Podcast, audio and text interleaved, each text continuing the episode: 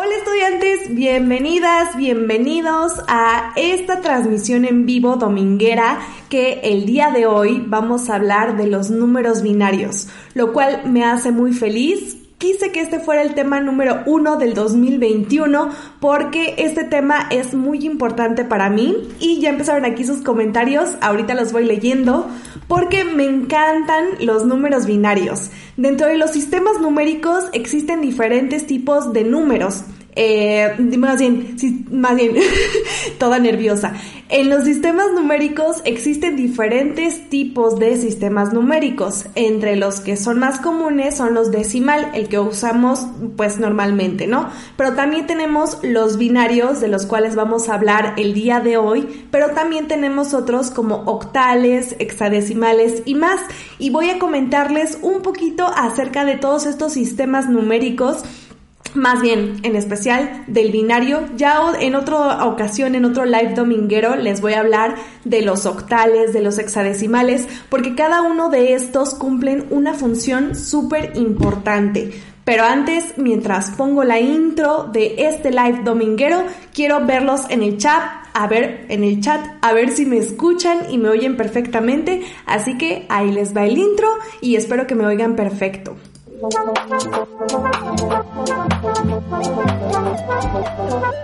you. Según yo, estoy leyendo, por aquí está Mar Maldonado, que es mi hermana. Hola hermana, muchas gracias por estar aquí. Eh, saludos desde YouTube. También en YouTube está Catalina que dice, hola, Carlos Jacome dice, no me conectaré a mis clases en Zoom, pero contigo siempre. Como son así, ¿no? Conéctense también a sus clases que son muy importantes. En Facebook veo que está Michelle RF que dice, hola y un corazoncito. También en Twitch porque sí, amigos, estamos en Twitch. Por si no me siguen en Twitch, búsquenme como Pasos por Ingeniería y ahí estamos. Está el J Martínez, manda cerecitas desde Twitch. Muchísimas gracias a todos y creo que sí se oye claro. Me dicen en Facebook Oscar Discomps que claro, que todo se oye perfecto. Así que pues muchísimas gracias. Ustedes sigan comentando en el chat. Yo les voy a estar aquí platicando y quiero que retroalimenten a la plática porque como verán en el título, pues vamos a hablar de los sistemas eh, numéricos binarios, más bien el sistema numérico binario. Pero es muy bonito este sistema porque tiene muchísimas cosas que aprenderle. Claro, que pues la verdad es que algunas de estas ya las conocemos o quizás se nos hagan un poquito obvias, pero eso sí, todas son igual de importantes, así que pues les voy a platicar un poquito de esto y muchas cosas más. Pero quiero decirles el orden del día de lo que vamos a estar platicando. Vamos a ver qué es un sistema binario, después quién inventó, inventó los sistemas binarios. También vamos a platicar un poquito de cómo es que una computadora trabaja con ceros y unos y finalizamos con curiosidades del tema. Y si ustedes tienen algo que aportar aquí al chat, los voy a estar leyendo porque recuerden que estamos transmitiendo totalmente en vivo a través de YouTube, Facebook y Twitch que en los tres me encuentran como Pasos por Ingeniería y también recuerden que al finalizar esta transmisión en vivo lo vuelvo únicamente audio para que lo disfruten a través de sus podcasters o por podcasting favoritos, Spotify, Apple Podcasts, iBox y todos estos, ¿vale? Y veo, eh, los leo por YouTube. Decibeles y Watts dice, ya me estoy haciendo adicto a estos videos. Muchísimas gracias y qué bueno porque aquí vamos a estar todos, todos los domingos a las 7.30 pm hora México Centro, es decir, hace 20 minutos debimos de haber empezado, pero complicaciones de primeriza, pero poco a poco vamos a ir aprendiendo todos juntos, ¿vale? En Facebook dice Dani GP, hola, hola, hola. Em, Luis Chaverra en YouTube dice, creo que todos los temas que ha subido a YouTube me los han dado en la U. Ojalá hubiese tenido una maestra como usted cuando estudié en los sistemas numéricos. Muchísimas gracias. Eso también les quiero comentar que de sistemas numéricos binarios tengo un montón de videos en Pasos por Ingeniería al canal de YouTube, por si ustedes quieren aprender más a profundidad acerca de este precioso sistema numérico, pues ahí lo pueden encontrar. En Facebook dice Diego Aguilera, hola, y Emanuel Reyes Reyes dice, hola, y manda cerecitas. Las cerecitas, recuerden que siempre las pongo, aquí está, cuando hay donaciones, eh, pues en el chat de YouTube, en el chat de Facebook, en Twitch todavía no las tengo activadas, pero cuando haya también activaré las cerecitas a modo de agradecimiento y también para mí que en el chat pongan cerecitas con su comentario me hace muy feliz porque sé que son de la comunidad, así que muchísimas gracias. En YouTube dice Clemente Caro, yo ocupo en electrónica digital para ingeniería biomédica. Claro, ahorita como vamos a ver más adelante en el tema, los sistemas numéricos binarios se ocupan muchísimo en la electrónica digital gracias a George Bull. Pero no me voy a adelantar a platicarles de George Bull porque la verdad es que paso a pasito. Primero veamos qué es un sistema numérico desde lo más básico hasta llegar ya a la electrónica digital y sus diversas aplicaciones, ¿vale? En Facebook dice Search BV, soy tu fan Marisol, muchísimas gracias, les mando un besote. Pero ahora sí, pues comencemos. Les quiero platicar que pues, ¿qué es un sistema binario? Es un sistema compuesto por ceros y unos. Y bueno, pese a que se llama sistema numérico, debemos saber que es base 2. Un sistema numérico tiene diferentes bases. Por ejemplo, eh, en el binario tenemos que es base 2, pero ustedes se preguntarán por qué el sistema binario es base 2, porque tenemos dos estados o dos valores posibles, que son el 0 y el 1. Ustedes van dejándome dudas, si tienen alguna duda de mi explicación en el chat, es la ventaja de tener el chat ahorita eh, totalmente en vivo para que los pueda leer. Ramón Daniel dice hola, hola, y en YouTube dice Jesh Gless, yo pertenezco al área química, pero también me gusta aprender cosas de ingeniería. Por cierto, feliz 2021. Muchísimas gracias Jess Gless por estar aquí. Un besote para ti y feliz año nuevo a todas y todos los que están aquí en la transmisión en vivo, que actualmente somos 102 espectadores, así que muchísimas gracias. Desde Twitch, Manolo Carrasco dice hola. Hola, muchas gracias por estar desde Twitch, desde Facebook y desde YouTube. Entonces creo que no hay ninguna duda hasta este momento que el sistema binario se compone de ceros y unos, es base 2 porque tiene dos estados o dos valores, el 0 y el 1. Pero claro, el sistema numérico binario no solo podemos escribir el 0 y el 1 que conocemos en sistema numérico decimal, que es el que ocupamos, sino podemos representar cualquier valor, cualquier dato, ya me estoy adelantando, cualquier información posible con únicamente dos estados o dos valores que son el 0 y el 1. Entonces es un sistema bastante eh, como que reducido con el cual podemos representar muchísimas cosas. Pero claro, entre más cosas querramos representar en el sistema binario, pues vamos a hacer unas cadenas o conjuntos de ceros y unos gigantescos. Así que sí lo va a complicar un poquito, pero van a ver que es una chulada el sistema binario. Los leo por Facebook. Dice José Mendoza, hola, saludos desde Mexicali. Muchísimas gracias por estar aquí. Miguel Seyer dice gracias por tu gran labor. Saludos, gracias. Eh, Miguel, un abrazote desde Facebook. Serge Peter Roses dice saludos desde Cozumel. Un besote, disfruten de Cozumel, qué bonito. Y José Darte en YouTube dice guapa. Gracias. y ya es costumbre que siempre traigo estos aretes en memoria de, no en memoria, o sea, no, no ha muerto ni nada, sino recordando que me la regaló mi amiga bióloga Elena. Y siempre les muestro mis cerecitas, creo que siempre voy a traer estas cerecitas o no sé. Si no combinan mucho, pues ya no las usaré. Pero bueno, déjenlo, sigo leyendo en Facebook. Dice Oscar Discoms desde Minatitlán, Veracruz. Un besote hasta Veracruz, gracias por estar aquí. En YouTube, Ricardo Rojas dice, eres una excelente maestra. Y Snake Hacks dice saludos. Gracias a los dos, gracias a todos los que están comentando. En YouTube, escritor Josué Arriaga pones hashtag 01 y cerecitas. Eso significa que vienen de la transmisión pasada, porque recuerden que al final de todas las transmisiones les dejo un código, una serie de, palabras con un emoji o algo así para saber que vienen de la transmisión del domingo pasado y así sé quiénes ya vienen eh, de Hueso Colorado, fans de los lives domingueros, así que muchísimas gracias. Regreso a la información y ahorita lo sigo leyendo. Creo que eh, ya queda claro, sistema binario es base 2 porque tiene dos estados o valores, ceros y unos, y que con estos ceros y unos podemos representar muchísimas cosas. Dentro de lo que podemos representar con el sistema numérico binario ceros y unos, tenemos datos, textos, imágenes, audio, video, todo se puede representar con 0 y 1. Así que es muy bonito saber que con únicamente dos estados y la combinación de estos podemos representar video, audio, imágenes, datos, información. Entonces, cuando yo me enteré de esto, mi mente explotó, porque mi mente eh, tenía como el concepto de que con los sistemas binarios podemos representar más números grandes, eh, datos, información como texto, pero nunca pensé que imágenes, audio y video también se podría representar como sistema, con sistemas numéricos binarios, con únicamente ceros y unos. Y claro que se puede representar y esa es como que la gran virtud que tienen los sistemas binarios y su fácil manejo. Tan fácil es su manejo que es con lo que funcionan las computadoras. Nuestra computadora con la que están viendo este live o inclusive el celular o, el, o tableta que están viendo este live ocupa las bases de los sistemas numéricos ceros y unos. Los leo tantito. En YouTube, Ryan Russell dice, números binarios me suena hackers. Sí, ¿no? Como que todo lo, lo que diga 0 y 1, 0 y 1, así como en masivo, nos suena hackers. Tiene que ver, sí, porque es programación, pero también muchísimas cosas más que ahorita les voy a ir explicando.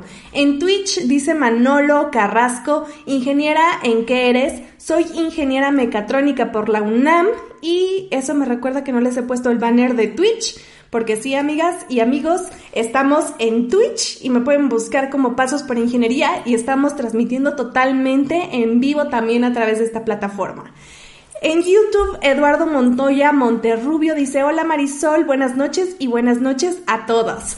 Buenas noches a todos y gracias por acompañarme en esta noche. En YouTube, Rafael Quiroz dice, muy interesante, números binarios y muy útiles. Rafael Quiroz, muchísimas gracias por acompañarnos en otro live. En Facebook, Sergio Galicia dice, arriba la informática. claro, la informática es súper apasionante y tiene mucho que ver con números binarios, así que qué bueno que están por acá también. Muchísimas, muchísimas gracias. Entonces continúo. ¿Cómo es que se puede representar texto, informaciones, imágenes, audio, video y todo esto y muchas cosas más. Bueno, con series y cadenas gigantescas de ceros y unos. O sea que casi que una cuartilla la pueden llenar con ceros y unos y eso significa muy poquito, ¿no? Entonces, por eso es que se emplea las conversiones entre sistemas numéricos. De hecho, una lista de reproducción de mi canal de YouTube de Pasos por Ingeniería es tan famoso eh, porque se ocupa muchísimo saber convertir entre sistemas numéricos. Si ustedes ponen en la barra de búsqueda de YouTube Pasos por Ingeniería, eh, conversión entre sistemas numéricos, ahí va a haber muchísimos videos. Porque sí, la practicidad de tener solo dos estados, ceros y unos, nos conviene muchísimo. Pero a la hora de programar, por ejemplo, es muy complicado programar con ceros y unos, porque pues no alcanzaría mucho para estar 00001, 00001, o sea, es imposible. Entonces se usan equivalencias entre ellos y por eso la importancia de convertir entre sistemas numéricos, entre binario a decimal, binario hexadecimal, binario a octal y tiene múltiples aplicaciones dependiendo para lo que uno lo ocupe. Y pues bueno, para eso también existen, por ejemplo, los lenguajes de programación que se basan en los sistemas numéricos binarios, pero más bien en el sistema numérico binario. Pero muchas de las veces nosotros ni nos enteramos dónde están los ceros y unos cuando estamos programando. Bueno, esto pasa porque se ocupan, por ejemplo, en lenguaje de programación de bajo nivel, direcciones, memorias, instrucciones y muchísimas cosas que están en hexadecimal que es como mm, sintetizar o reducir lo que está en binario. Y ni se hable de lenguajes de programación de alto nivel, porque nosotros solo ponemos palabras, palabras reservadas de dichos sistemas de numéricos, de, digo sistemas numéricos, de dichos sistemas de programación, lenguajes de programación, y así nos olvidamos de los hexadecimales, de los binarios, y solo estamos siguiendo instrucciones para pasos a seguir para nuestro lenguaje de programación, pero muy en el fondo están las bases, los binarios. Déjenos leo tantito más. En YouTube dice Julio Isaac, llegué a tu canal por tus videos de conversación de números conversión de números binarios. Muchísimas gracias Julio por estar acá y les digo, sí, una de la lista más popular que tengo en mi canal de YouTube Pasos por Ingeniería es conversión entre sistemas numéricos y por eso también quería que fuera el primer tema y aparte porque la verdad es que hago muchos videos de eso porque me encanta el mundo digital. Conecta con números, dice qué tema tan interesante y manda un emoji. Muchísimas gracias. En Twitch dice Ces Drago, buenas noches ingeniera, muchas gracias por estar acá. Eusebio Alvarado en Facebook dice hola, muchísimas gracias a los 125 espectadores que somos, les agradezco un montón. Eh, desde diferentes plataformas estamos sumando esa cantidad, así que muchísimas gracias. Continúo. Entonces, dentro de los lenguajes de programación o los sistemas eh, informáticos, los programas ejecutables, pues tenemos eh, esto de manejar números binarios, pero al ser tan grandes también los podemos como empaquetar en ciertas cantidades. Por eso es que conocemos el famoso bit. ¿Ustedes saben qué es bit? Si saben qué es bit, déjenlo en el chat y los voy leyendo porque es momento de poner la cerecita. Déjenme la busco. Cerecita, porque hay una donación de Pedro Trejo. Muchísimas gracias Pedro Trejo por tu donación. Dice, excelente la información de ayer. Muchas gracias. Muchas gracias a ti por estar aquí en el live y muchas gracias también por estar ayer en el estreno de live. Porque para quien no lo sepa, el día de ayer en el canal de YouTube Pasos por Ingeniería salió el primer episodio de una subsección. ¿De qué subsección? Bueno, de mis pasos por ingeniería porque la subsección es mis pasos por ingeniería en el extranjero. Sí, se viene una serie de videos donde traigo, más bien no traigo, invito a varias ingenieras e ingenieros a que nos platiquen cómo fue estudiar ingeniería en el extranjero y el día de ayer salió el capítulo de Nueva Zelanda. Mi amiga Olivia Pita viene, bueno, está todavía en Nueva Zelanda y nos compartió de su historia. Si quieren ir a verla, pues vayan a mi canal de YouTube, Pasos por Ingeniería, ahí está el episodio. Y nuevamente, déjame, hago... Muchísimas gracias Pedro Tejo por tu donación y por tu mensaje que mandaste en la donación. Y también vieron que el chat se llenó de cerecitas porque aquí ya saben que festejamos con cerecitas las donaciones y las personas que festejamos tu donación es donación de Pedro fue Rafael Quiroz, Ryan Russell, Adán Centeno, Ulises, Luis Márquez, Adán y en Facebook eh, Miguel, Alondra y Ulises O. Así que muchísimas gracias por tu donación. Ahora sí continuamos. me desvío un poquito y ya saben que por los nervios me medio trabo, pero espero que dentro de un año en los lives domingueros yo diga, Marisol, ¿cuánto has avanzado? Ya no te trabas. Poco a poco ahí voy y lo más importante es que la información que les traigo, ¿no? Entonces, muchísimas gracias por acompañarme. En Facebook dice Naina Jelly, manda cerecitas. Gracias. Eh, Rafael Quiroz dice, ¿cómo sería ese mundo sin los números binarios? Yo creo que sí fue un parteaguas eh, el descubrimiento o el empleo de los números binarios. Ahorita les voy a explicar un poquito más cuando lleguemos a la historia de quién los inventó, pero la verdad es que el mundo digital como lo conocemos difícilmente sería así si no fuera por los números binarios hace tantos años. Pero también adjudicarle como muchísima presión a los números binarios pues no está tan cool. ¿Por qué? Porque también a la par hubo muchísimos inventos desde eh, las máquinas para calcular cifras gigantes que también sumaron a esto. Entonces es una suma de todos y a mí me encanta que estemos viviendo esta etapa de nuestras vidas porque tenemos ya la tecnología y no sé, yo no me hubiera visto hace 20 años sin todos los avances que se han generado. Hace 20 creo que sí, hace 50 años, dejémoslo como que hace 50 años no me hubiese gustado vivir, siento que estamos viviendo en una era súper cool. En Twitch dice Cosme Fulanito, hola, hola, muchas gracias por estar acá a todos los que andan por Twitch. Y de hecho, ahora les voy a dejar em, mi Instagram. ¡Tararán! por si quieren seguirme en Instagram, pues ahí está, estoy como arroba marisolmaol y continuamos con el tema, claro que sí. En YouTube dice, ¿las matemáticas se crean o se descubren? Johan Castillo deja esa pregunta. Creo que es muy importante la pregunta de si las matemáticas se inventaron o se descubrieron. Hay muchísimos documentales que he visto al respecto, opiniones de muchísimas personas y como todo hay posturas de que si se crearon, si se inventaron, pero pues en mi humilde opinión eh, yo creo que fueron descubiertas porque todo lo podemos representar con matemáticas y podemos entender el mundo que nos rodea gracias a las matemáticas. Entonces no creo que, que haya sido casualidad, creo que siempre existió esta relación, solo que nosotros a través de las matemáticas podemos comprenderlas. Entonces creo que si hubiéramos inventado otro sistema que no hubieran sido eh, pues los números y pues todas estas relaciones eh, entre lo que sucede, hubiéramos descubierto otra cosa muy similar que fuera esto, ¿no? Pero yo me imagino en otra galaxia, en otro universo, ¿vale? Porque aquí siento que las matemáticas siempre estuvieron aquí, solo que es nuestra manera de interpretar el universo. A ver si no les hice más bolas, pero esa es mi postura. en Facebook dice Osval Johnny, un bit, ah, ya respondió mi pregunta, un bit es una unidad de medida que, que puede ser 1 y 0, en conjunto se generan los bytes, mega, giga y tera está en todo lo correcto. Porque les dije que si sabían que era un bit, me dijeran. Como les decía, en los lenguajes de programación, para programas ejecutables y pues todos los programas informáticos, se usan los sistemas numéricos ceros y unos, pero aparece el famosísimo bit, B-I-T. ¿Y qué es esto del bit? Bueno, pues viene de la palabra en inglés binary digit, que es el dígito binario. Eh, es como una reducción y ese es bit. ¿Y qué es un bit? Bit representa un estado o, un o, una variable de este sistema numérico binario. Es decir, un bit representa ya sea un 0 o a un 1. Entonces podemos decir el bit 0, el bit 1. Solo hay esos bits. No hay bit 2, bit 3, bit... No, no, no.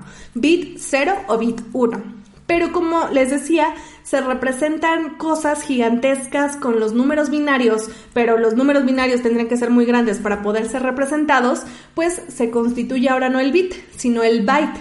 B, bueno, B de burro, Y, T, E. El byte es una agrupación de 8 bits, es decir, de 8 valores o estados de 0 y 1. Entonces, si tenemos 8 ceros o unos eh, en, conjunto formamos un byte. Y así nos vamos subiendo de cantidad de almacenaje. Por ejemplo, bit, un, estado o un, o un, valor. Byte, 8. Y así nos vamos. Palabra, eh, me parece que son 16. Y así hasta la infinidad. Mencionaba, ya perdí el, comentario aquí a Osval Johnny. Dice mega, giga, tera, está yota, eh, un montón de... Iba, iba a recitarlas todas, pero no. Hay cantidades gigantescas en las cuales podemos representar a los números o más bien agruparlos. Pero los más comunes son el bit y el byte. El bit, solo un estado, solo puede ser o un 0 o un 1, y el byte puede ser la combinación de ceros y unos de 8 eh, valores o 8 símbolos de 0 y 1 o, y o 1 porque pueden ser 0, 0, 0, 0, 0, 0, 0, 0 y ya son un byte de puros ceros. Y también podemos tener eh, un byte de puros unos, es decir, 8 unos. 1, 1, 1, 1, 1, 1, 1, 1 y ya tenemos un byte de unos. Y así, entonces puede ser ceros, unos o ceros y o unos. ¿Me explico? Déjenme los leo un poquito más. En YouTube está Eduardo RS13, dice 16, 32, 64, 128. Totalmente, porque son potencias de 2, pero ahí ya me estoy viendo muy elevada para el tema que quería en el live, pero sí son potencias de 2.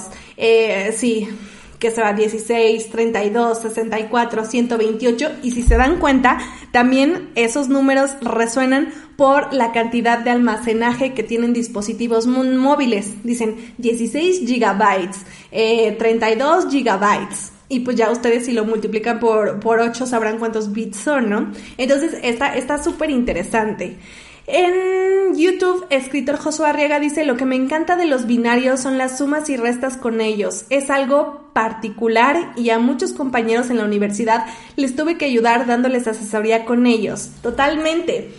Igual, si ustedes no saben sumar, restar, multiplicar, dividir en sistema binario, pongan operaciones con sistema binario o números binarios, pasos por ingeniería y les va a salir una lista de reproducción gigantesca. Porque a mí, ya les dije, me encantan los números binarios y obviamente que te manejo la suma, la multiplicación, la división con números binarios y es muy peculiar. Por ejemplo, les voy a decir rápidamente la de la suma para dos bits.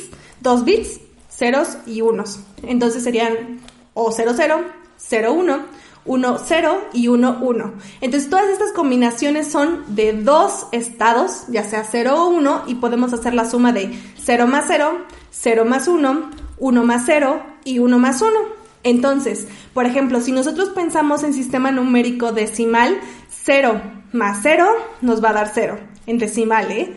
0 más 1 en decimal nos va a dar 1. 1 más 0 en decimal nos va a dar 1 y 1 más 1 en decimal nos va a dar 2. Pero ¿qué pasa en el sistema binario? Pues que aquí hay acarreos positivos y acarreos negativos. En el caso de la suma binaria hay acarreos positivos. Entonces, 0 más 0 en binario da 0. 0 más 1 en binario da 1. 1 más 0 en binario da 1. Pero cuando tenemos 1 más 1 en binario, no da 2 como en decimal, sino da 1, 0. Por eso hay un chiste muy común que se dice que 1 más 1 en binario es igual a 10. No es 10 porque no podemos leer al 1, 0, no sé si lo están viendo al revés, al 1, 0 como, eh, como se escribe en decimal. No, se lee 1, 0. Entonces, en binario, repito, 1 más 1 es equivalente a 1, 0. Que pues si lo leen escrito, podrías decir es 10, pero no es 10, es 1, 0. La, la secuencia de dígito 1 y 0. Porque los sistemas numéricos son posicionales. Uy, creo que ya llevamos media hora y yo no he avanzado ni siquiera con la historia de los números binarios. Les digo que este tema me apasiona muchísimo. Pero sí, son sistemas posicionales. ¿Qué quiere decir eso? Que van de acuerdo a la posición si el 1 se escribe primero, si el 0 se escribe después, y también el sistema numérico decimal, que es el que empleamos día a día, también es posicional porque tenemos eh, 1, 10, 1000, 100 y todo es con respecto a la posición con la que se encuentren los números. Pues igualito en los binarios, pero con únicamente ceros y unos. Entonces está sorprendente. En YouTube dice Ryan Russell cómo y dónde se aplican los números binarios en Telecom. Ahorita vamos a hablar de más aplicaciones de sistemas numéricos binarios, pero claro que se ocupan desde cualquier, o sea, desde cualquier punto que veas de Telecom, se ocupan los sistemas numéricos. En YouTube dice Luis Chaverra, me hiciste acordar una clase que veía circuitos digitales, se llamaba y se fue su mensaje. Tienes toda la razón. Dentro de la carrera yo tuve varias materias, de mecánica, de programación, de control, de muchísimas cosas. ¿Y saben cuál es la que más me gustaba? circuitos digitales, porque esto de los sistemas numéricos a mí me volvían loca y de verdad que los disfrutaba un montón. Entonces, sí, circuitos digitales es oficialmente la materia favorita de Marisol de toda la carrera de ingeniería mecatrónica. En Twitch dice DNT, saludos Marisol, llego tarde, no llegas tarde porque no he avanzado del primer tema, apenas te explico qué es un sistema binario eh, o números binarios. Ah, bueno, muchos han de tener la duda entre número binario y sistema binario, ¿no? Bueno, déjenme les digo que sistema binario es incompleto, lo correcto es decir sistema numérico binario. Y porque tenemos sistema numérico decimal, sistema numérico hexadecimal, pero a veces nada más decimos binario, hexadecimal, decimal, etcétera, ¿no? Pero el sistema numérico tal. ¿Y cuál es la diferencia entre números binarios y sistema binario o sistema numérico binario? Bueno, pues el 1, bueno, más bien el, los de sistemas es porque ya lo ven como un conjunto. Entonces tenemos un sistema con una lógica de la cual se tratan los binarios. Y un número binario, si yo les digo 0, 1, eso ya es un número binario. Entonces es como, tienen que ver, pero si hablo de sistemas eh, numéricos binarios, es ya hablando de toda la lógica que hay detrás y toda la institución que hay detrás de los números binarios. Entonces, sí, si digo números binarios o sistemas binarios, estoy hablando de lo mismo realmente. En YouTube dice Jorge XD. no sé si ya empezaron su conversación interna, muchas gracias. Daniel Ramos dice, sí, Jorge le sabe a la ingeniería. Sí, no sé por qué lo dice, pero qué bueno que estás aquí. Ah, ya vi, hay un chiste. Existen 10 personas en el mundo, los que saben números binarios y los que no. Eso es si lo lee uno textual. Y si lo piensas como en números binarios, existen uno cero personas en el mundo que saben de números binarios. Los que sí saben y los que no. Y ese es un chiste muy común de números binarios. Lo tenía anotado para el final. para las curiosidades. Mi chiste fue quemado por Jorge. Pero muchas gracias por estar en el chat. En Facebook, Julián González deja cerecitas. Muchísimas gracias. Y aquí están sus cerecitas. Muchas gracias. También dejo aquí el chat porque como verán empiezan una conversación interna sorprendente que yo les agradezco muchísimo porque somos nerd. O sea, si estamos estudiando ingeniería o nos gustan los números o nos apasionan las matemáticas, no hay de otra, somos nerd. Y nosotros mismos nos entendemos aquí en el chat, así que si no los puedo leer a todos, todos, todos, pues ya empezaron su conversación interna y se los agradezco un montón. En YouTube dice, perdón, no, nada que perdonar, Jorge, gracias por estar aquí. En YouTube David Aquino dice, ¿el promedio vale salir de la ingeniería o no? ¿Eh? Ah, que si el promedio vale salir de la ingeniería o no, dice David. Bueno, yo les digo que sí en un inicio y ya después no. ¿Por qué sí funciona? Porque la verdad es que al salir mucho habla de nosotros qué tal nos fue. No representa el conocimiento per se que tengamos, pero sí muchísimas habilidades que uno tiene que tener para el trabajo. Pero pues bueno, eso ya sería otro tema. Claro que sí, anoto tu duda para ponerlo en un live. Pero ahorita estamos con los sistemas binarios. Dice Ángel García, mi crush está en vivo. Besotes a todos los que andan en Facebook. Muchísimas gracias también a los de YouTube y a todos por estar aquí. Continuemos porque apenas he dicho que es un sistema numérico binario.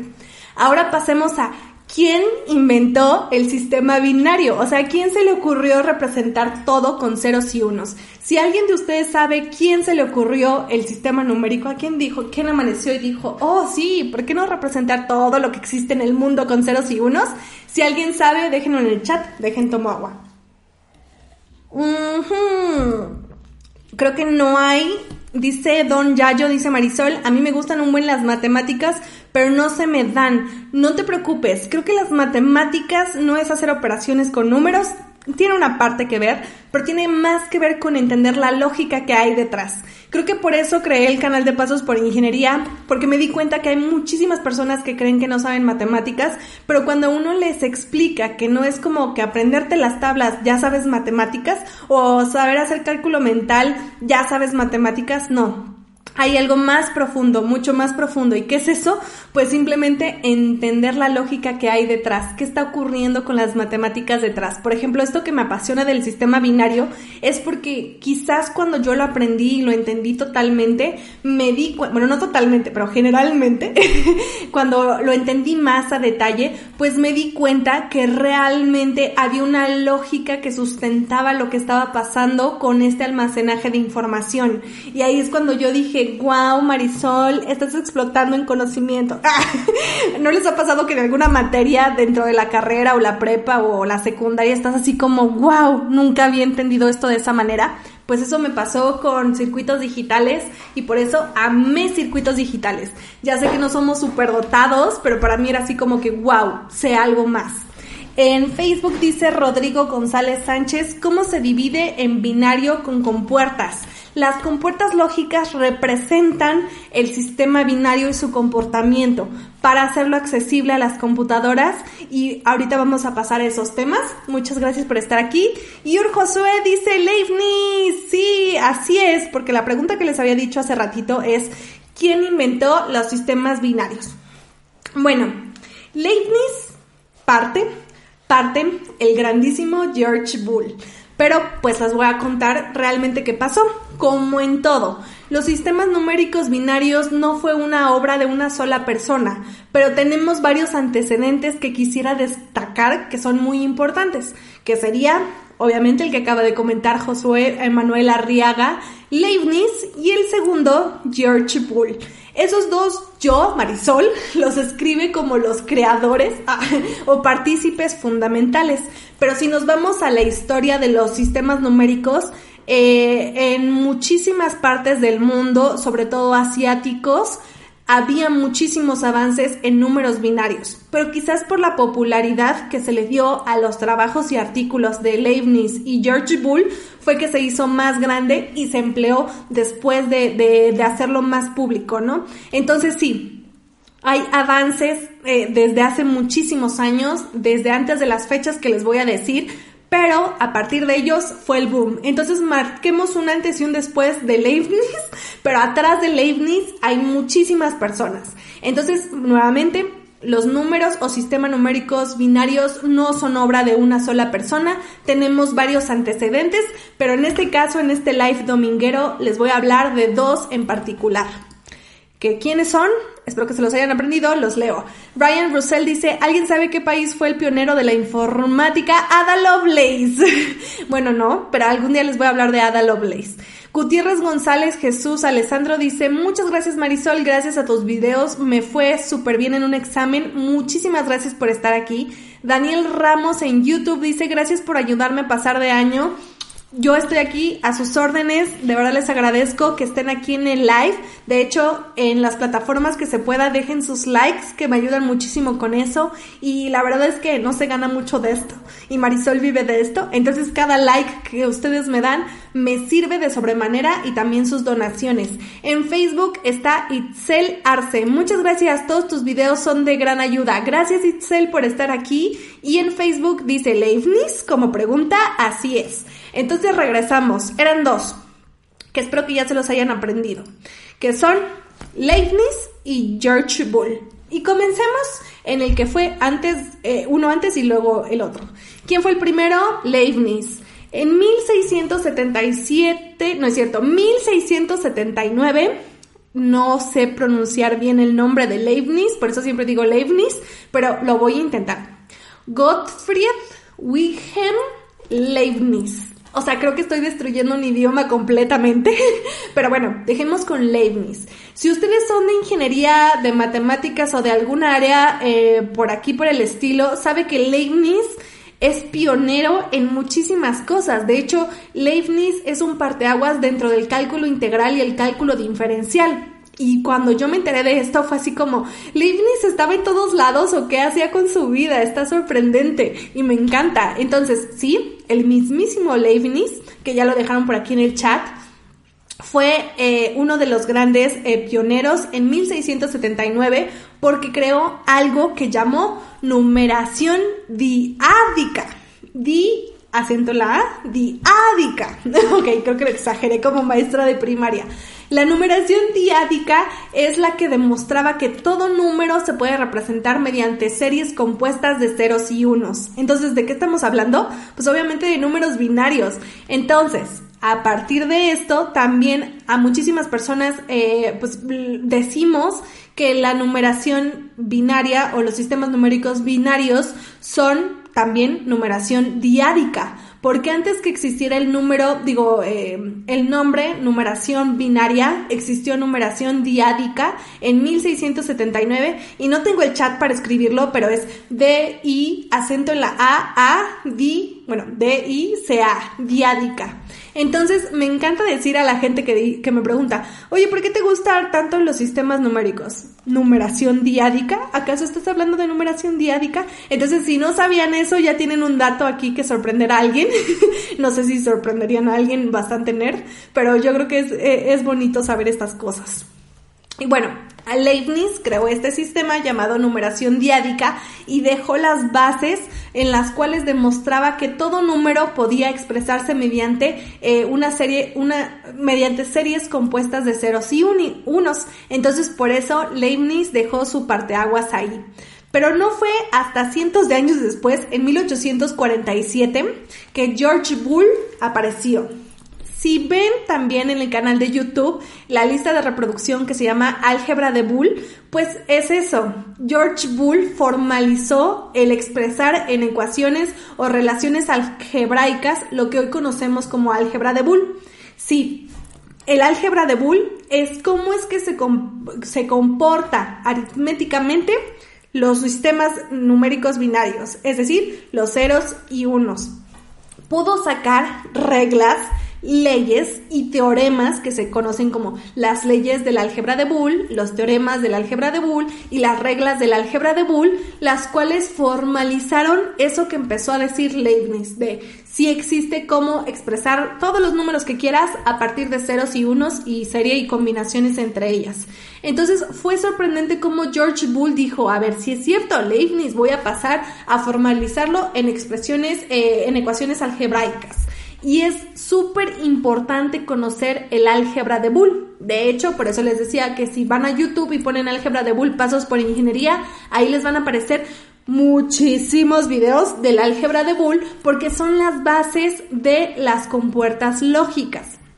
Porque sí, George Boole marcó un antes y un después en el desarrollo del sistema binario actual, porque Leibniz decía que se podían representar todos los números, pero George Boole fue un poquito más allá al emplearlos en circuitos electrónicos, porque dijo, no solo se pueden representar números, sí se puede representar también números, pero también información a través del empleo de los circuitos electrónicos. Los leo un poquito más. En YouTube dice Josia Ismael Huerta. Hola, ¿puedes saludar a mi amiga Ariana Vázquez que hoy cumple años?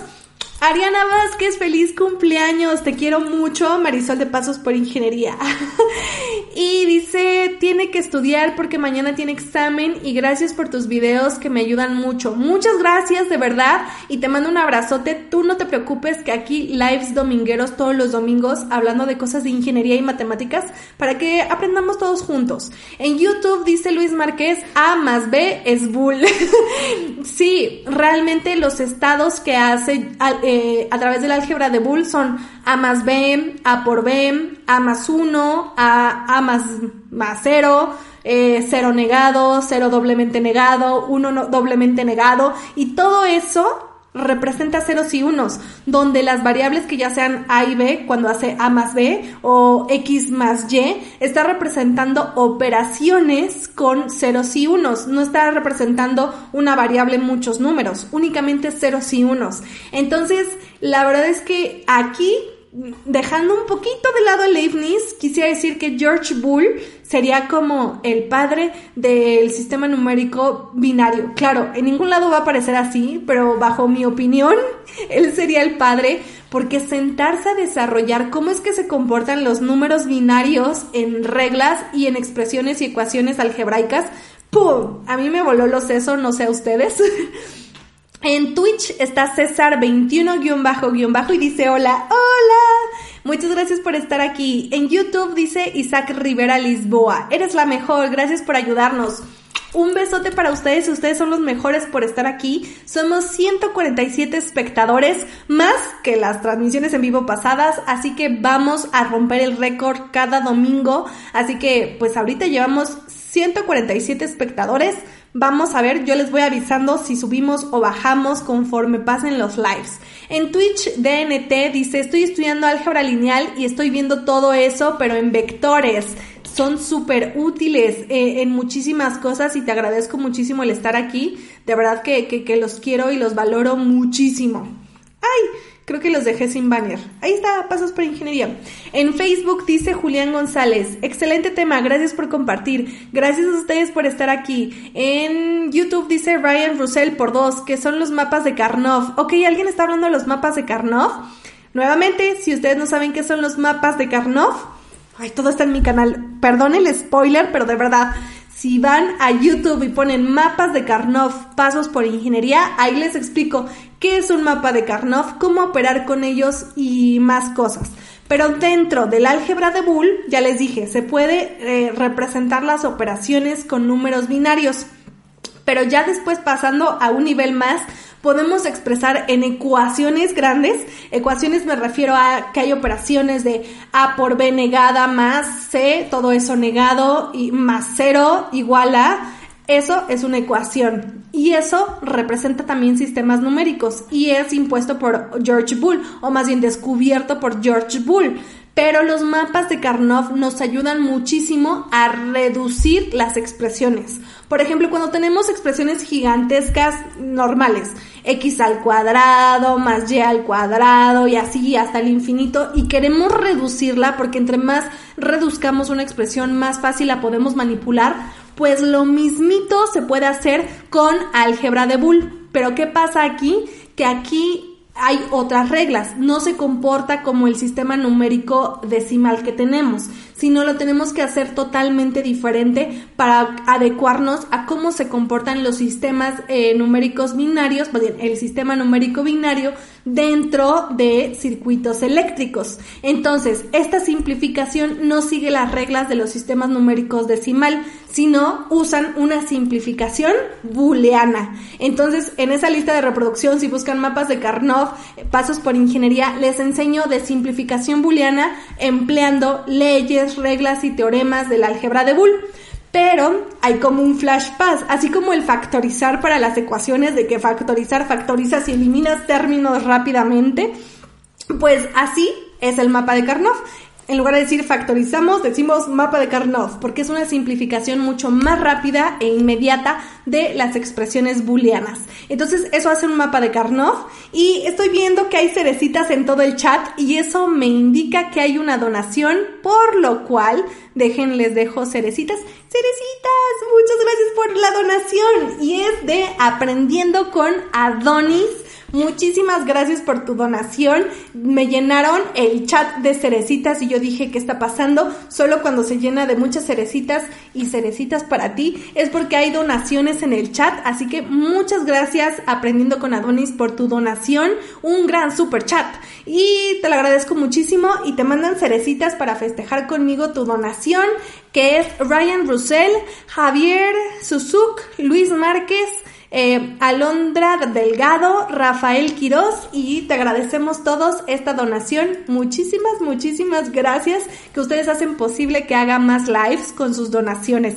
Así que muchas, muchas gracias aprendiendo con Adonis y también a su donación anterior que fue Pedro Trejo. Pedro Trejo, muchísimas gracias por tu donación. Cerecitas para ustedes. Déjenme lo sigo leyendo.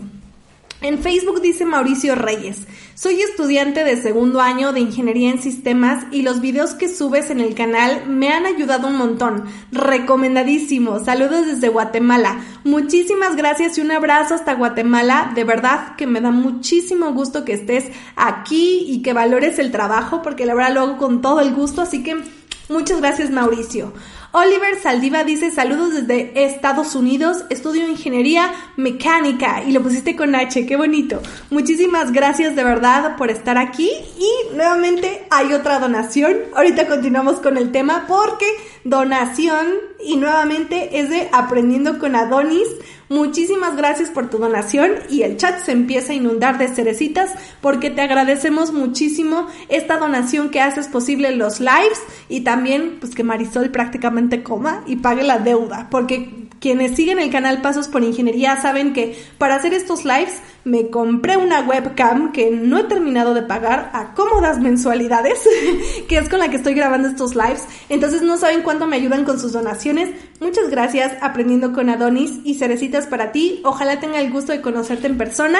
Y las personas que te mandan cerecita en el chat como agradecimiento son Alondra Delgado, eh, Julián González en Facebook, eh, Jorge Jones y pues todas las cerecitas que ves. Muchas, muchas gracias también por dejar sus cerecitas. Luis Chaverra y todos. Muchas, muchas gracias y cerecitas para ti.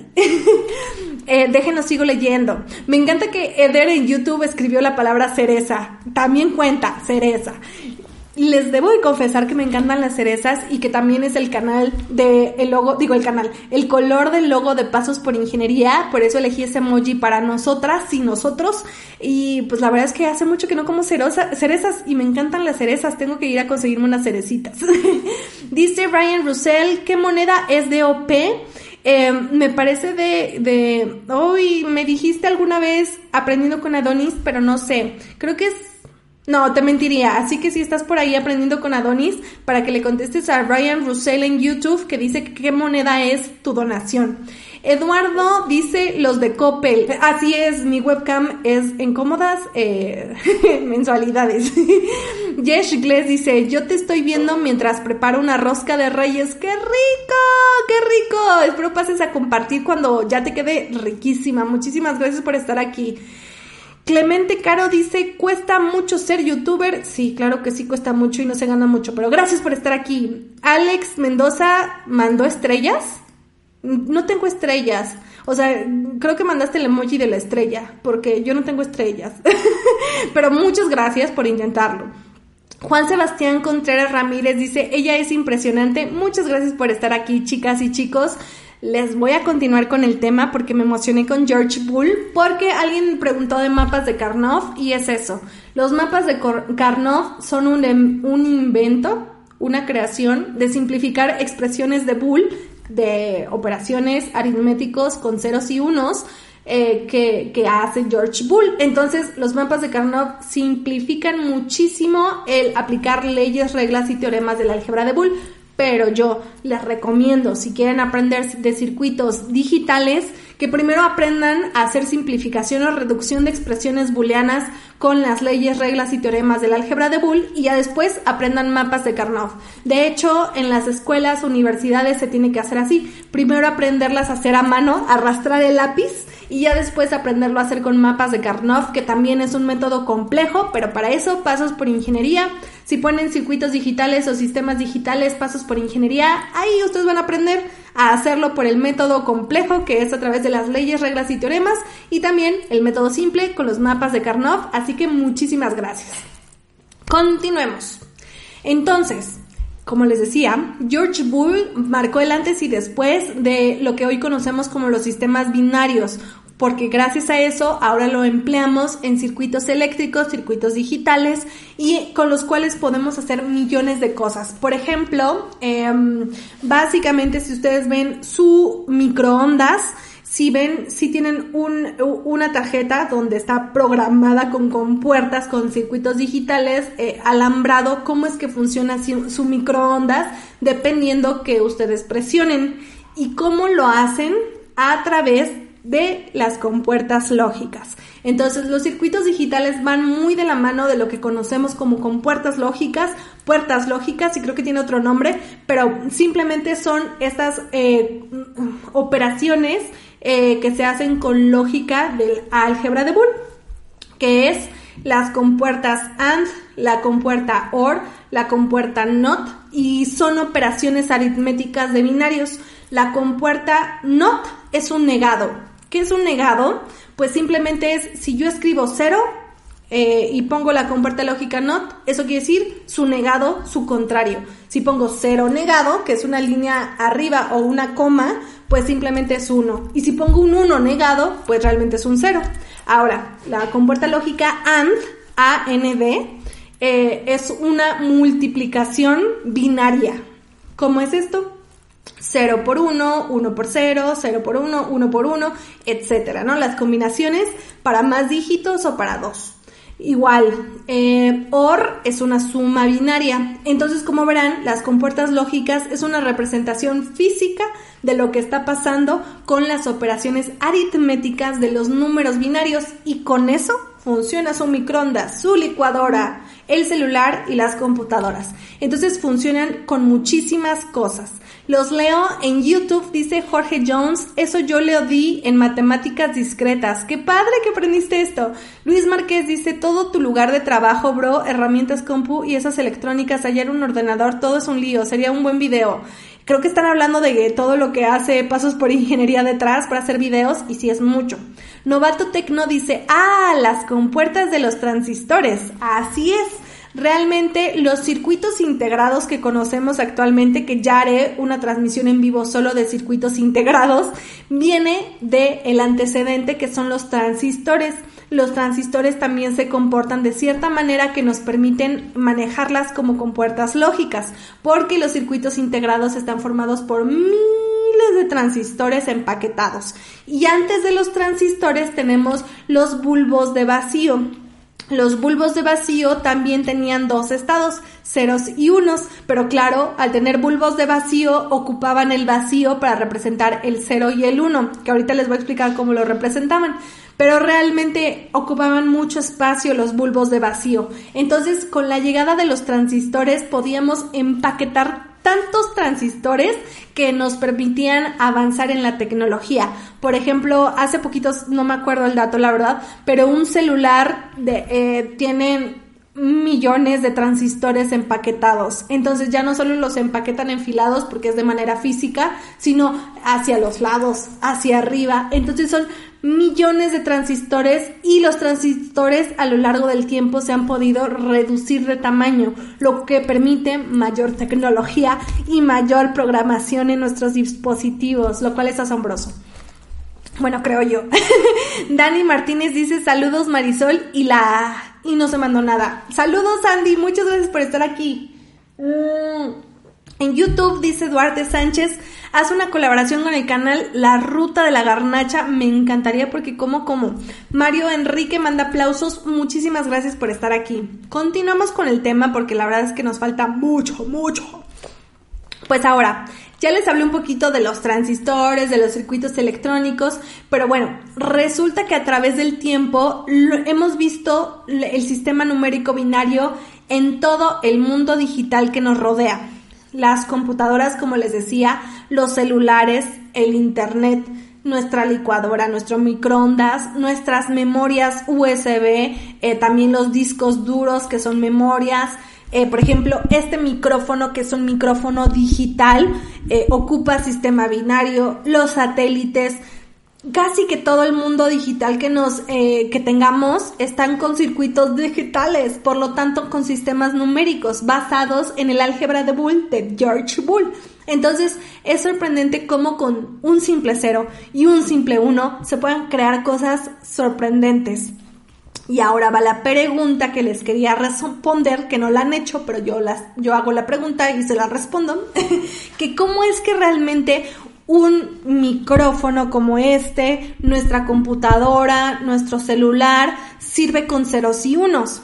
Porque cuando a mí me decían esto dije, wow, qué sorprendente que todo funcione con ceros y unos, pero nuestra computadora está entendiendo ese cero que entra y ese uno, o porque nosotros también, como les decíamos, descubrimos las matemáticas, cómo es que una computadora va a entender que es un cero y que es un uno porque realmente nuestros dispositivos no reconocen un 0 y un 1.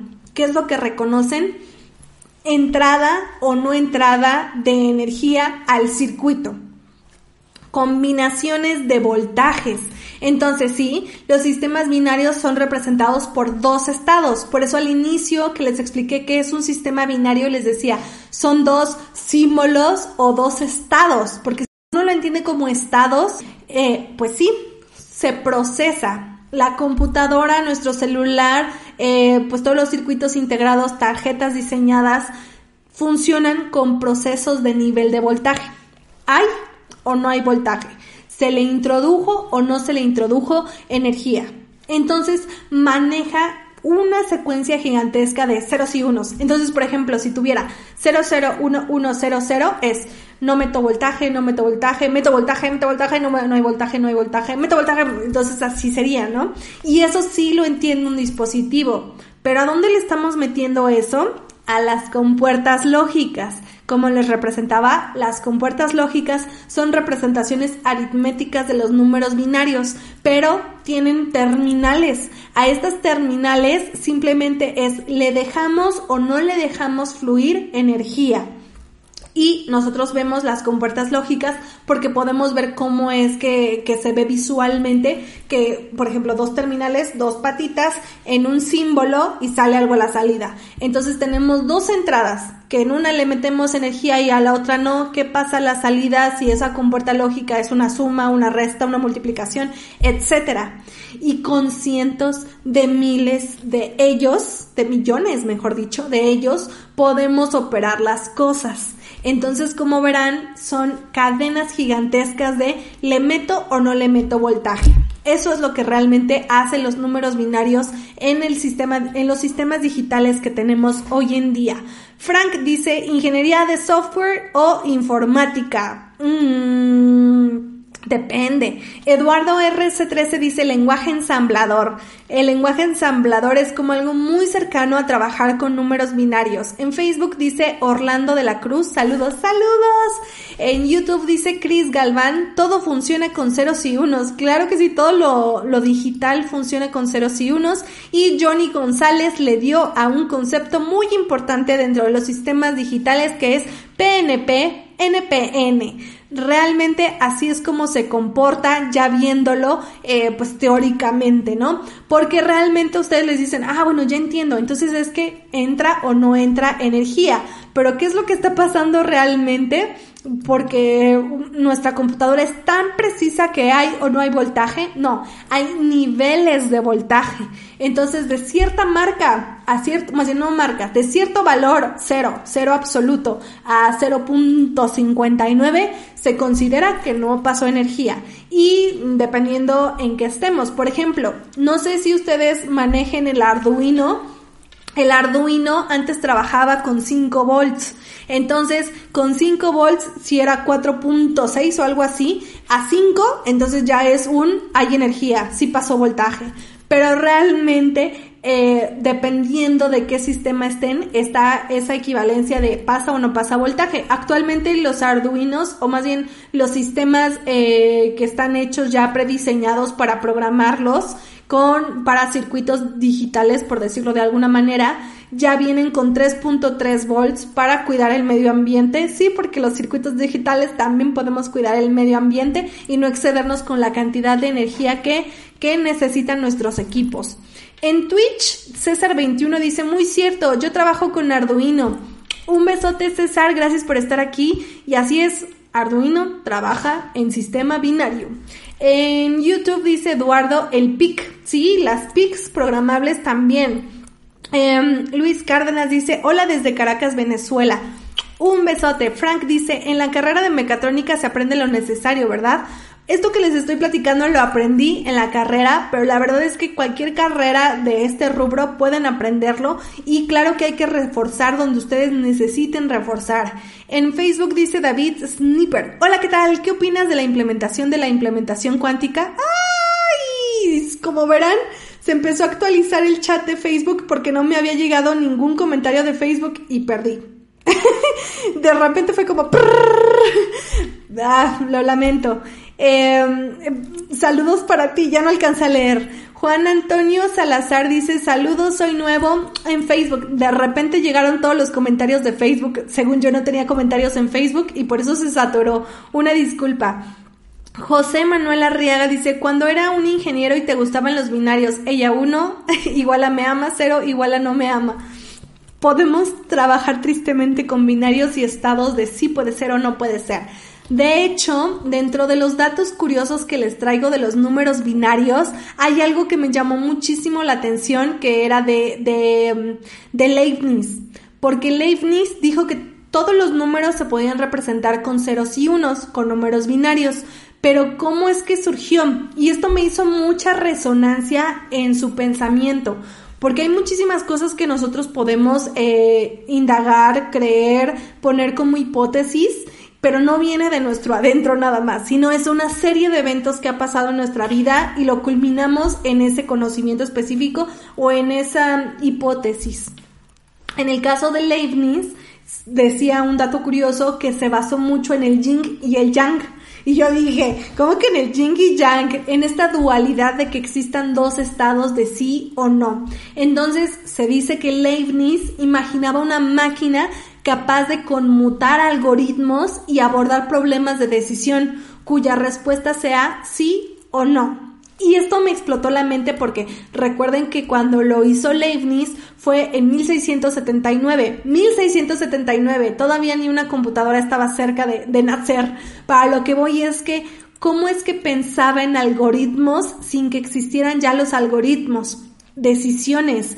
Eh, si nosotros vemos diagramas de flujos, programación con los, eh, los ciclos de selección, for, wild y todas estas eh, instrucciones, pues realmente son eh, decisiones, ya sea una decisión binaria, sí o no, o decisiones múltiples como switch, la instrucción switch, y realmente es sí, no, o sí, no, y tal vez no. Entonces, son estados que se pueden representar. Y cuando comencé a ver los circuitos digitales, vi que todo eran estados, todo era o este camino o este otro. Y si hubiera más de dos caminos, también se, se podía representar con binarios, pero ya no con, con una combinación de 0-1, sino 0-0, 0-1, 1-0 y pues otra combinación sería 1-1. Entonces son combinaciones de estados, posibilidades. Entonces eso explotó mi mente. No sé si me di a entender con este ejemplo, pero la verdad es que es un dato que me llamó muchísimo la atención.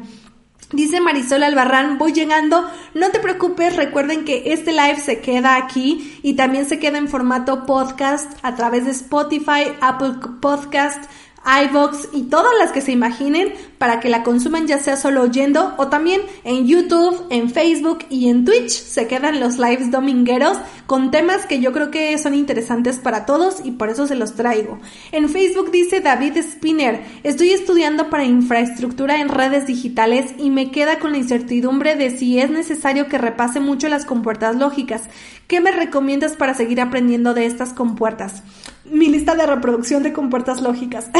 no, de verdad, David, si tienes la oportunidad de buscar en YouTube sistema, eh, no es cierto, sistemas digitales o circuitos digitales, no me acuerdo cuál de estas dos, eh, pasos por ingeniería, les sale una lista de reproducción gigantesca en la cual ustedes pueden aprender más acerca de compuertas lógicas, que nuevamente les digo, compuertas lógicas viene de la lógica establecida por George Bull, que viene a su vez de eh, lo que existió como los estados de números binarios, representación de números con Leibniz. Entonces es súper interesante y veo que por aquí llegó bióloga Elena.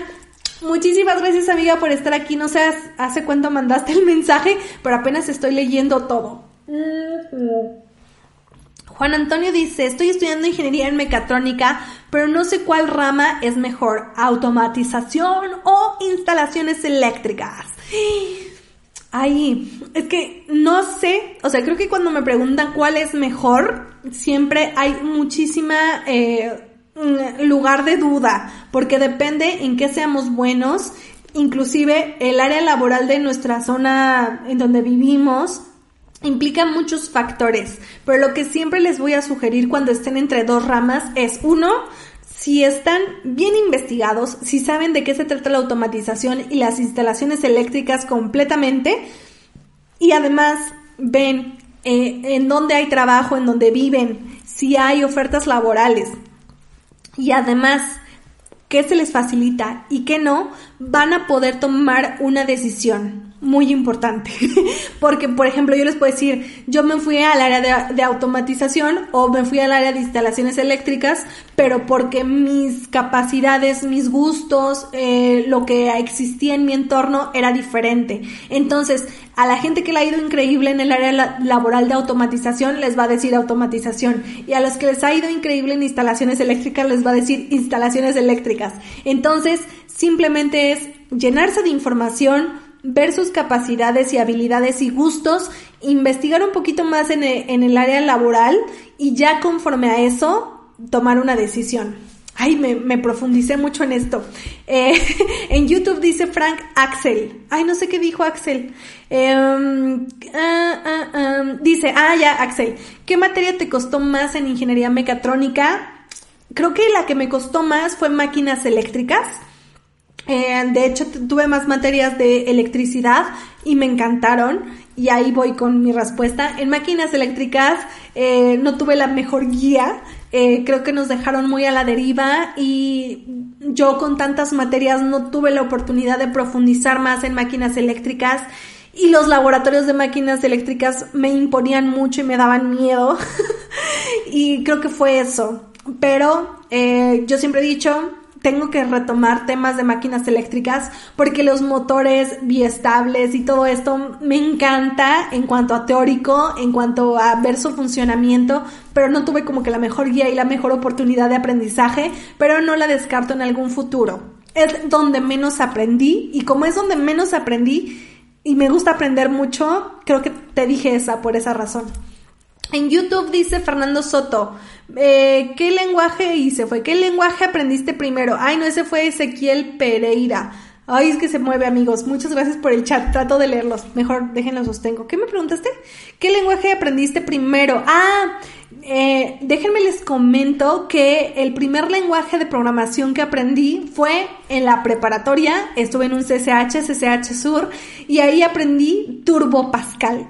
O sea, yo por años me reí de lo que aprendí, porque Turbo Pascal dejó de existir antes de que yo naciera y a mí me enseñaron Turbo Pascal para programar. Y ya platicándolo con más amigas del, del, área, tengo varias amigas que han implementado Turbo Pascal en su área laboral.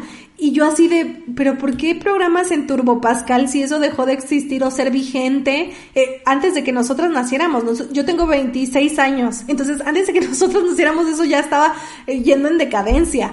Y es porque las máquinas donde trabajan en la industria están programadas en Turbo Pascal. Entonces, sí hay más actualizadas, pero como es lo que hay, tienes que aprender.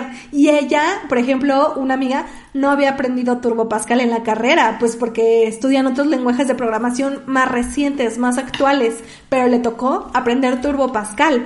Y eso es muy importante porque no importa qué lenguaje de programación aprendan, las bases son las mismas. Realmente seguir una secuencia lógica de los procesos que se están teniendo. Y como programadores hay que tener em, la mente como que más creativa con respecto a de qué manera solucionar con las herramientas que tengo eh, tal problema.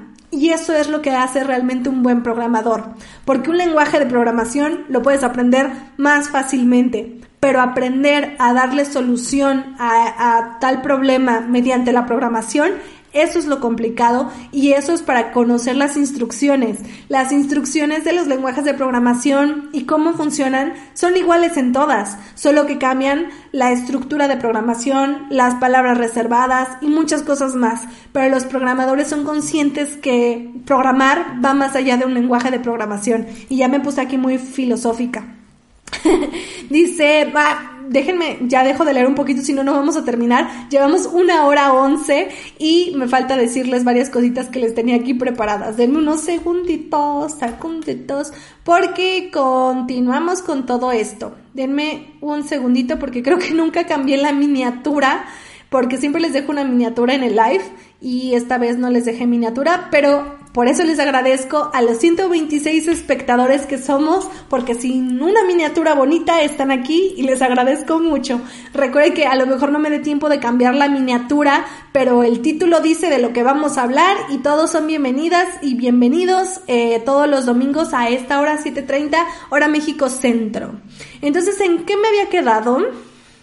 En los datos curiosos ya, ¿no? Sí, porque ya les había hablado de los niveles de voltaje, que es realmente cómo las computadoras y los circuitos, eh, más bien, los eh, equipos digitales funcionan. Entonces voy con el siguiente dato curioso. Y este dato para mí es nuevo. O sea, antes Ayer no sabía esto y me interesa muchísimo porque quiero aprender más al respecto. Y es que vi que el sistema binario también se, se, ocupa en otro tipo de sistema muy diferente a lo digital.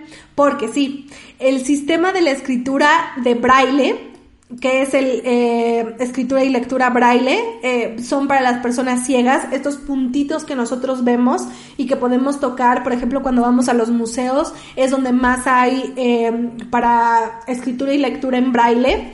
Pues sí, el sistema de escritura y lectura en braille para las personas ciegas se basa en el código binario y eso yo no lo sabía. O sea, mm, se me hace lógico porque si tienes eh, una secuencia ya establecida de bordecitos que es para el tacto, con el braille, pues ahora sí puedes representar más cosas.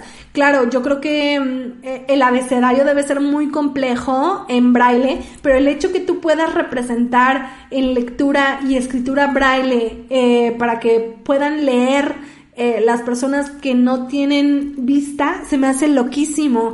Y me hace querer en algún futuro traerles el episodio de escritura y lectura en braille para yo aprender más del tema y también para que ustedes vean cómo lo binario se puede convertir en esto. Y así de importante es George Bull que hizo eh, pues la lógica programable eh, a través de los circuitos eléctricos como la mente detrás de quién diseñó la escritura y la lectura en braille. O sea, es algo que no sabía y que de verdad quiero saber ahora. Dice Fernando Soto Soto, no ignorar, soy peruano, mi gente. ¿Qué no te ignoraran de qué? Yo no te ignoro, aquí trato de leer todos los comentarios, así que muchas gracias. Ridi dice, buenarda, está el braille. El braille, creo que no lo escribiste de manera correcta. Te digo cómo se escribe braille, bueno, o como lo encontré, B-R-A-I-L-L-E. Y nuevamente, yo les digo aquí, como les dije en las transmisiones pasadas de los domingos, Aquí todos, todos pueden opinar, todos pueden escribir y de mi parte nunca va a haber una burla, nunca va a haber este como que me ría de lo que digan, jamás. Aquí estamos todos para aprender, todas también estamos aquí para aprender y la verdad es que todo lo que digan, si yo sé si es correcto o incorrecto, con gusto se los digo y no es con afán de corregir a la gente, sino de que aprendamos juntos y juntas y este y nada, que siéntase seguros aquí. Espero en algún futuro tener moderadoras y moderadores en el chat para que la gente que, que no sea capaz de entender que no todos entendemos las mismas cosas o de la misma manera, pues baneo, baneo, baneo. Pero pues ahorita no tengo moderadores, así que les pediría igual que yo, como respeto para todos, porque somos una comunidad cool. Y como somos una comunidad cool, cerecitas para todos los cools. y pues bueno, em, dice Enrique Rogel en YouTube, buenas noches, saludos, interesante tema, muchas gracias por estar aquí. Kevin Soriano dice, sería buenísimo aprenderlo. Y ahorita, por ejemplo, este chat está lleno de YouTube. Como desapareció Facebook, me imagino que me dejó de reportar los chats en Facebook, pero si se hacen presente en Facebook, esto se va a llenar con los comentarios de Facebook, así que también les agradezco a los de Facebook por estar aquí. Jesh Gless en YouTube dice, bueno, te puedes reír siempre y cuando sea un chiste. Totalmente, Jesh Gless, totalmente. Em, Josué Manuel Arriaga en Facebook manda cerecitas. Gracias por hacerte presente por Facebook, porque así me dejas claro que, que no era que no estaban los de Facebook, sino que no habían comentado. En YouTube dice Elías Sánchez, hola, voy a estudiar la misma carrera que usted mm, me recomiendas. Supongo que me preguntaste qué te recomiendo. Yo te recomiendo muchísimo estudiar las bases de aritmética, álgebra, geometría y trigonometría. Con esas bases ya vas a entender mucho más fácil álgebra, álgebra lineal, cálculos, cálculo integral, eh, diferencial, vectorial, em, dinámica, todo con aritmética, álgebra, trigonometría y geometría geometría analítica, por ejemplo, otras materias. Y para eso es que algunos se me andan desesperando en el canal de YouTube porque estamos viendo cosas básicas como las leyes de la suma, las leyes de la resta, de la multiplicación y de la división así como las operaciones entre ellas y próximamente fracciones, exponentes, logaritmos y todo esto, geometría, cómo es que se representa realmente las cosas en un plano, en plano elíptico, hiperbólico, etcétera, pero es que lo creo súper importante. Entonces no se me desesperen, voy a regresar con temas de ingeniería que como pueden ver en este live me apasiona muchísimo la ingeniería pero eh, quiero sentar las bases, porque para mí va a ser importante que si tienen dudas de cómo se operan las fracciones, tengan videos en pasos por ingeniería. Entonces, por eso es que me estoy atrasando un poquito con los videos y también para eso son estos lives, para que pese que no hay teórico de ingeniería, aquí hay conceptos y cosas importantes de ingeniería que sepan que todo lo que les digo, lo digo eh, porque estoy segura y si tengo duda se los digo, no lo sé, etcétera. Aquí se vale no saber porque no lo sabemos todo, estamos de acuerdo. Entonces aquí estamos para aprender nuevamente. En Facebook dice Julián González, manda cerecitas. Muchas gracias. En Facebook Sebastián Niama, enséñanos probabilidad, por favor. Pronto se viene probabilidad y estadística en el canal. Les digo, no desesperen. Termodinámica, eh, ecuaciones diferenciales, eh, terminar cálculo integral y vectorial. Todo eso se viene, amigos. Muchas gracias por estar aquí y les prometo que pronto volvemos con más temas de ingeniería en el canal. Pero pues es eso, que se me hace súper importante que tengan las bases. terminamos con los datos curiosos porque si no, se nos va a ir el tiempo. Denme un segundo. Entonces sí, les decía, el sistema de escritura y lectura en braille para personas ciegas se basa en el código binario, lo cual se me hace sorprendente. El mundo digital entiende ceros y unos, es decir, niveles de voltaje, pero cuando queremos representar mucha información se emplean equivalencias entre sistemas numéricos para tener cadenas mucho más pequeñas de lo que se puede representar en binario. Lo que les decía, por eso es tan importante las conversiones entre sistemas numéricos. Eh, octal, hexadecimal, binario, decimal y también por eso el empleo de lenguajes de programación de bajo nivel y de alto nivel, porque igualmente programar en lenguaje de bajo nivel nos permite eficientar muchísimo en todo lo que estemos diseñando, pero los lenguajes de programación de alto nivel nos sirven muchísimo para poder aprender lenguajes de programación mucho más rápido y atacar problemas. Lenguajes de bajo nivel es lenguaje máquina y lenguajes de alto nivel, lenguajes de programación de alto nivel, estamos hablando de Python, de C++, de Java, JavaScript, todos estos son lenguajes de programación de alto nivel. ¿Y por qué se le dice que son lenguajes de alto nivel? Bueno, porque es más fácil comprenderlo y aprenderlo y programar. Por ejemplo, las personas que se dedican a programar en lenguaje de programación de bajo nivel, es decir, lenguaje máquina, es más complejo porque hay que trabajar con memorias, direcciones, apuntadores y procesos que no vemos en los lenguajes de programación de alto nivel porque la computadora lo hace por sí solo. Entonces, si uno quiere ser un programador así de que yo quiero saber todo lo que está pasando, se iría a bajo nivel. Y las personas que quieren nada más resolver problemas rápidamente, que igual es súper válido, son lenguajes de programación de alto nivel como Java, Python y todas estas. Eh, déjenme los leo tantito en YouTube porque no dejo de leerlos. y en Facebook y en Twitch. Por si ahí están en Twitch, háganse presentes para que los vea y lea. Dice Jesús Antonio C. Jam en YouTube. Ay, mandó algo en árabe. No sé qué, no, digo árabe, ruso. Luis Chaverra dice para que tengas unas bases. Nova Tecno, una pregunta. ¿Y con qué lenguaje de programan los compiladores? Hay diferentes tipos de compiladores, pero eh, realmente lo que hace la compilación es que se está entendiendo en los sistemas binarios lo que se programó en, lenguaje de, en lenguajes de programación de alto nivel. En Facebook, María manda caritas Muchísimas gracias por estar aquí y Julio César en YouTube pone Love You. Muchas gracias por estar por acá. Vamos a terminar con los datos curiosos. En 1937, ojo aquí, Claudio, bueno, Claudio no, Claude Shannon realizó su tesis doctoral en el MIT y aquí abro un gran paréntesis porque quiero compartirles un sueño personal que yo tengo. Y este sueño personal es que algún día, ojalá algún día, tenga la oportunidad de estudiar un curso, un taller, una maestría o un doctorado en el MIT. Es mi sueño desde que Estoy en la universidad desde hace más de siete años, ojalá algún día, porque se me hace un lugar súper importante para todos los que les gusta la investigación y el desarrollo de tecnología en ingeniería. Entonces la MIT y yo algún día podremos concretar, concretar este amor. Pero bueno, entonces en 1937 Klaus Shannon realizó su tesis doctoral en el MIT, en el cual implementaba el álgebra de Boole y la aritmética eh, binaria utilizando release y conmutadores por primera vez. Entonces, George Bull lo que hizo fue desarrollar estas expresiones algebraicamente de cómo se comportaban las operaciones aritméticas de los números binarios y dejó las bases de las compuertas lógicas.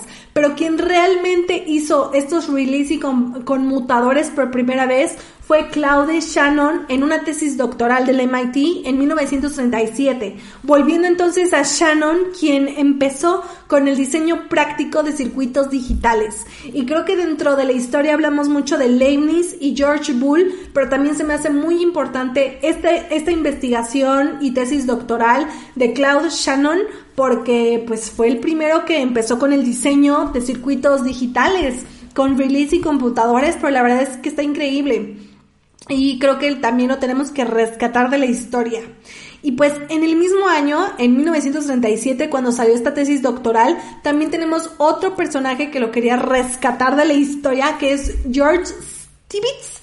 Stibitz, S-T-I-B de burro y T-Z, en el laboratorio Bell. Si alguna vez han visto algún live o programa que, que vimos de las computadoras, saben que el laboratorio Bell es súper importante cuando se desarrollaron tanto las máquinas para realizar cálculos, es decir, las calculadoras, y las computadoras. El laboratorio Bell es algo súper importante. Pero bueno, también desarrolló una calculadora basada en release, o bueno, se pronuncia en español relés, relés. Y esta calculadora la llamó el modelo K.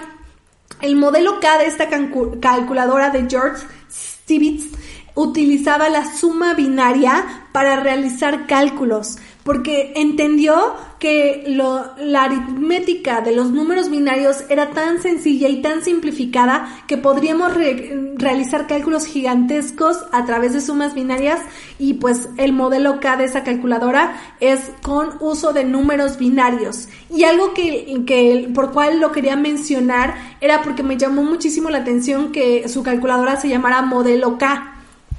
K de kilo, porque fue así como, ¿por qué le pone modelo K? Mm.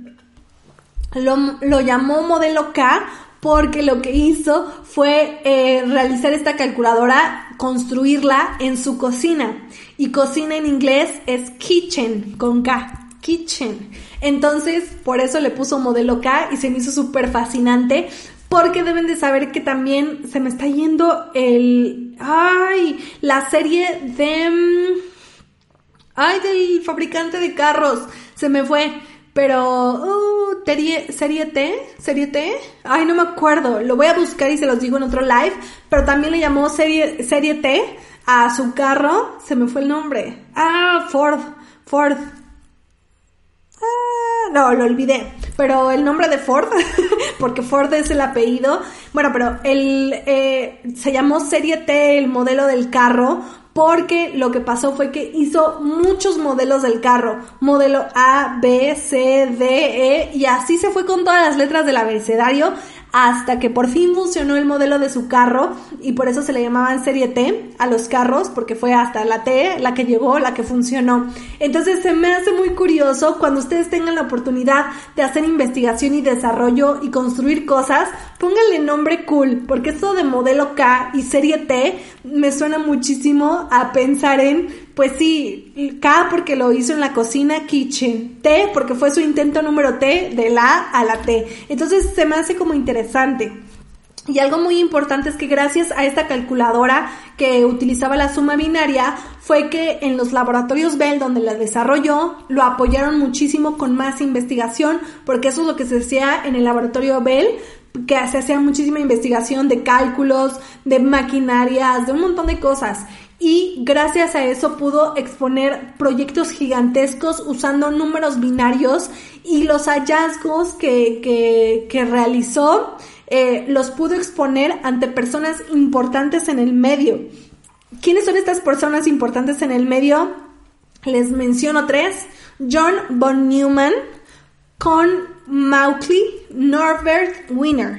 Y si ustedes saben algo de computadoras, deben de saber que hay una arquitectura de computadoras y hay dos diferentes eh, tipos de arquitectura de computadoras y una de ellas se le llama arquitectura von Neumann por en honor de John von Neumann. Entonces que esta persona con su modelo K tuvo la oportunidad de expresar y pues compartir sus hallazgos con John von Neumann se me hace una locura. Y por último, dato curioso, les tenía el chiste, el chiste que mencionó al inicio alguien aquí en el chat, que era que en esta vida hay 10 personas. No, no es cierto, va de nuevo. el chiste es super fail. En esta vida existen 10 tipos de personas. Las personas que saben binario y las que no. Y la manera correcta de, de, decir este chiste, porque no se tiene que decir, se tiene que leer, en esta vida hay unos cero tipos de personas, las que saben binario y las que no porque el cero en binario se representa como cero en decimal. Más bien, el cero decimal se representa como cero en binario. El 1 decimal se representa como el 1 en binario. Pero ¿cómo se representa el 2 en binario? Bueno, pues se representa con la combinación de 1 y 0. Déjenme ver si ustedes lo ven bien. Bueno, 1, 0. En orden. 1, 0. Y pues realmente si tú dices hay unos cero tipos de persona que sabe binario y las que no, estás diciendo hay dos tipos de persona. Entonces si ustedes quieren decir ese chiste, mejor escrito que diga existen unos cero tipos de persona, las que entienden binario y las que no. Y ya llevamos una hora y media aquí en el live. Les agradezco muchísimo su presencia a todos. Espero que, que les haya quedado claro estas bases de los números binarios.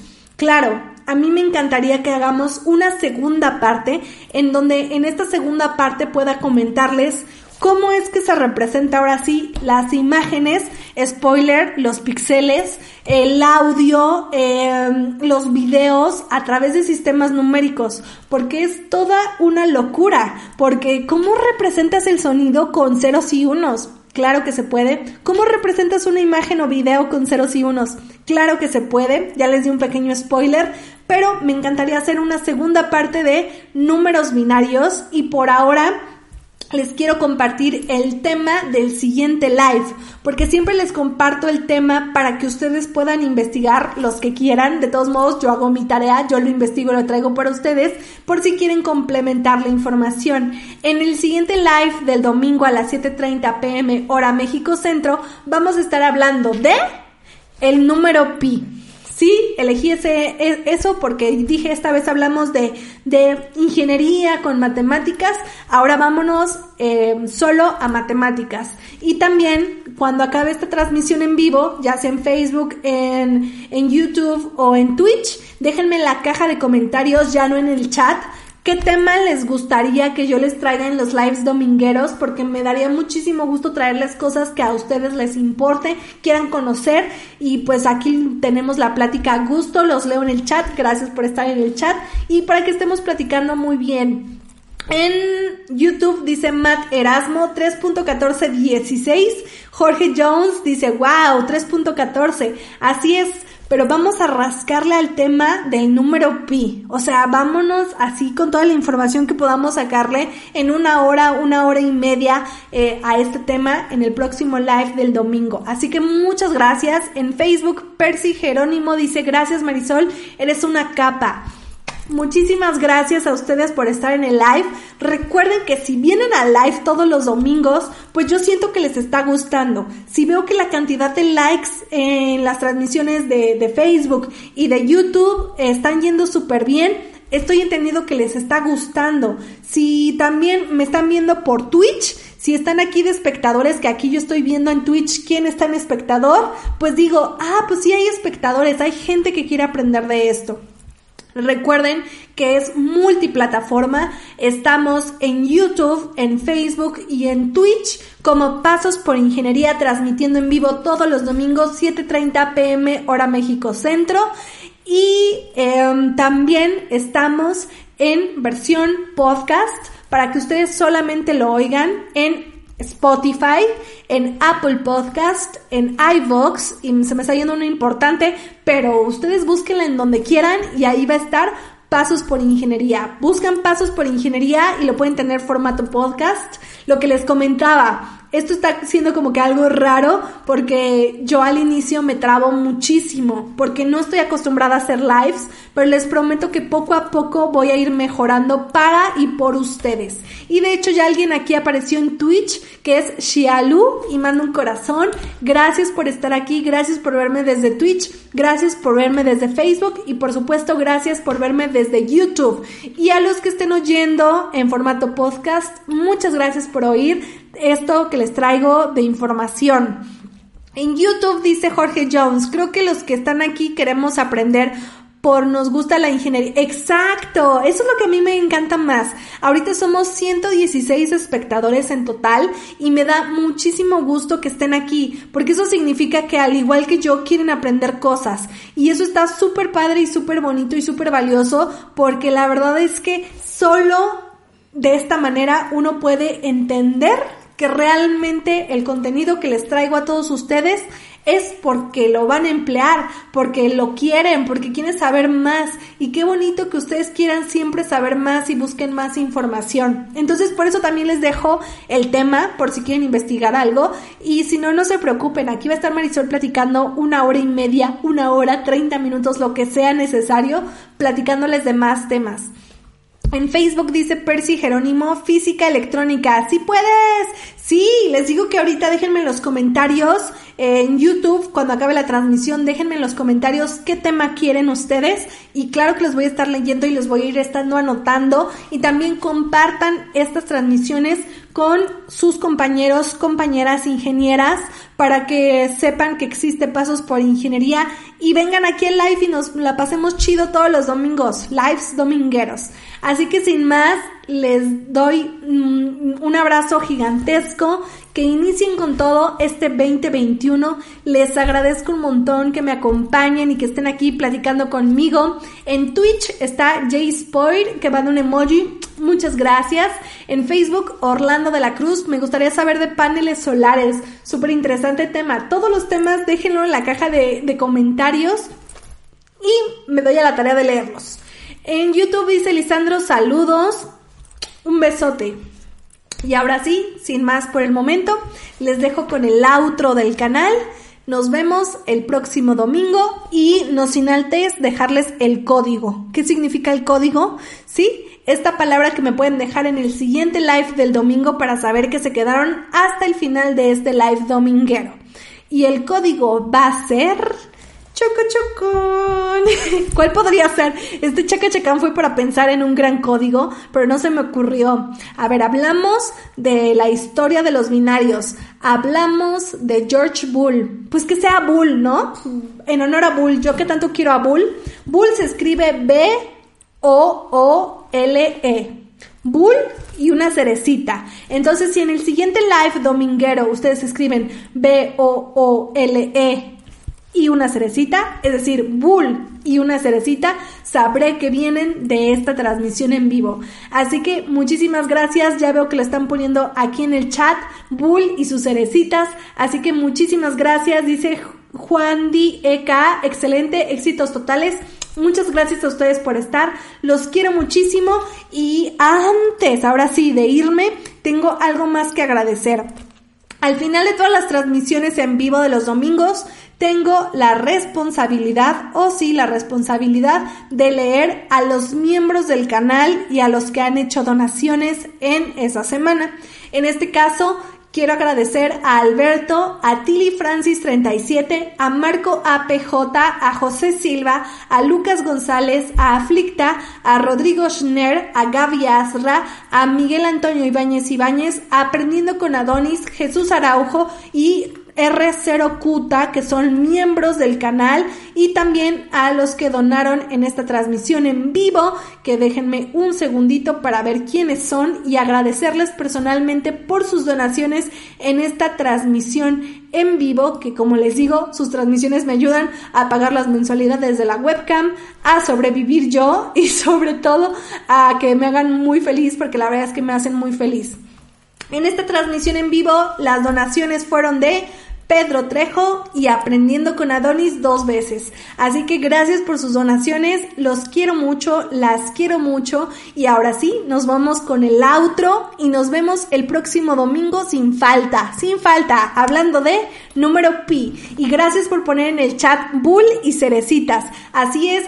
Seth Fred Axel 4231, Julián Dayanira Destock en Twitch, Jay Spiro, Ángel Ander en Facebook y todos los que están poniendo bull y cerecitas. Así es, ese es el código de la siguiente transmisión en vivo y nos vamos a ver. Así que muchísimas gracias por todos sus, chats y por todo lo que son conmigo. Les mando un abrazote y les deseo un excelente inicio de 2021 y nos vemos en el siguiente domingo de live. Los quiero mucho.